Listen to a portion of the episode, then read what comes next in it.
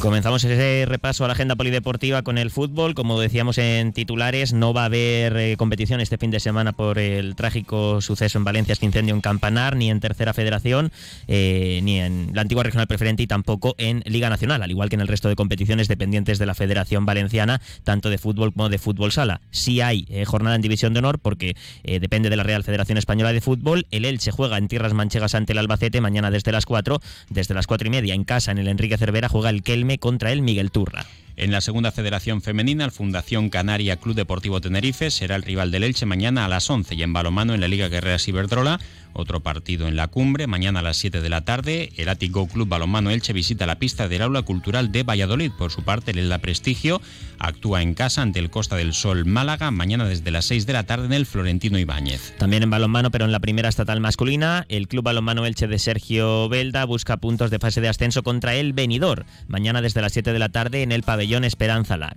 En voleibol ya descendido en la Superliga masculina, el Boli Villena P3 se desplaza a Soria para enfrentarse al grupo ERCE. Mañana desde las 7 y media de la tarde y en la Primera Nacional el Club Voleibol Elche se desplaza a la pista del Cuenca donde jugará mañana a las 7. Y para terminar en baloncesto en Liga EVA, CB y Elche ese Tontinet, domingo a las 7 menos cuarto en el Esperanza Lac y el Jorge Juan de Novelda viaja hasta Murcia para medirse al filial de Lucam el domingo desde las 12.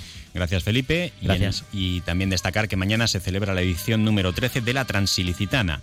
Van a ser 100 kilómetros de recorrido por el término municipal de Elche con una participación del 76% de hombres y el 24% de mujeres y un total de 1.500 participantes. Se espera que aproximadamente la mitad hagan la prueba íntegramente corriendo y la otra mitad pues la harán caminando o corriendo a ratitos. El objetivo es poder completar ese recorrido en menos de 24 horas. La salida estará en, la, en el paseo de la estación y la meta en el paseo de Jaca. Ahora información local y comarcal con David Alberola. Un saludo.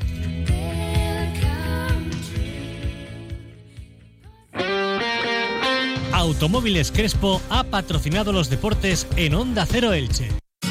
Comer